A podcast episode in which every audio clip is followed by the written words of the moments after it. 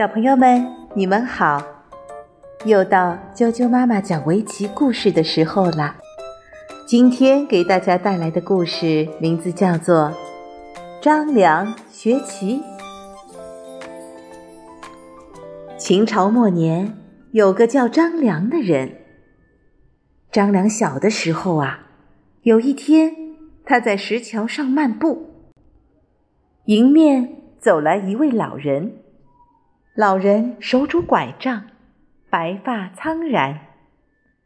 忽然，老人当着张良的面，故意把鞋子踢到了桥下，对张良说：“呃，小伙子，你能下去帮我把鞋捡上来吗？”张良低头看了看桥下湍急的河水，又看看白发苍苍的老人。说：“老爷爷，您行动不方便，我很乐意帮您这个忙。”于是他下桥帮老人捡回了鞋子。等他捡回鞋子后，老人伸出脚来说道：“小伙子，你真好，你帮我穿上鞋好吗？”于是张良耐心的帮老人把鞋子穿好。并主动扶老爷爷过了桥。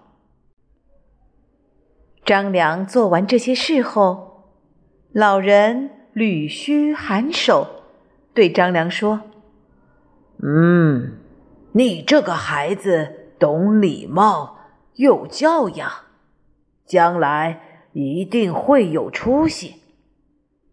五天后黎明时分，我们。”再在这里相见。五天后，张良按约赴会。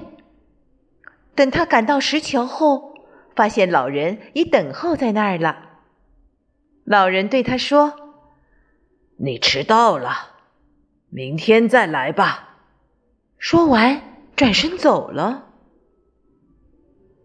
第二天，张良一早赴约。没想到又晚了一步。老人看了看天边的月亮，说：“你比昨天来的早了一点，但还是迟到了。”第三天，张良半夜就去赴约，终于赶在老人之前到达了石桥。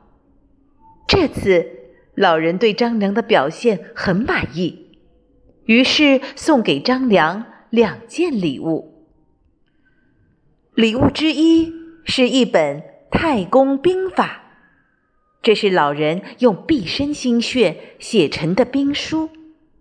老人交代张良要用心研读此书。另一个礼物是一副围棋。老人告诉张良，围棋是尧帝发明的，虽然规则简单。但方寸棋盘上演绎了行军布阵、两军对垒的很多谋略，希望张良一定要认真研究。老人将两件礼物交给张良后，转身飘然而去。从此，张良白天刻苦研读兵书，掌握了兵书中的精髓。到了夜深人静的时候。张良就研究棋艺，与朋友们一起对弈切磋。通过研读兵书、练习棋艺，张良最终成为一位足智多谋、深谙韬略的大军事家。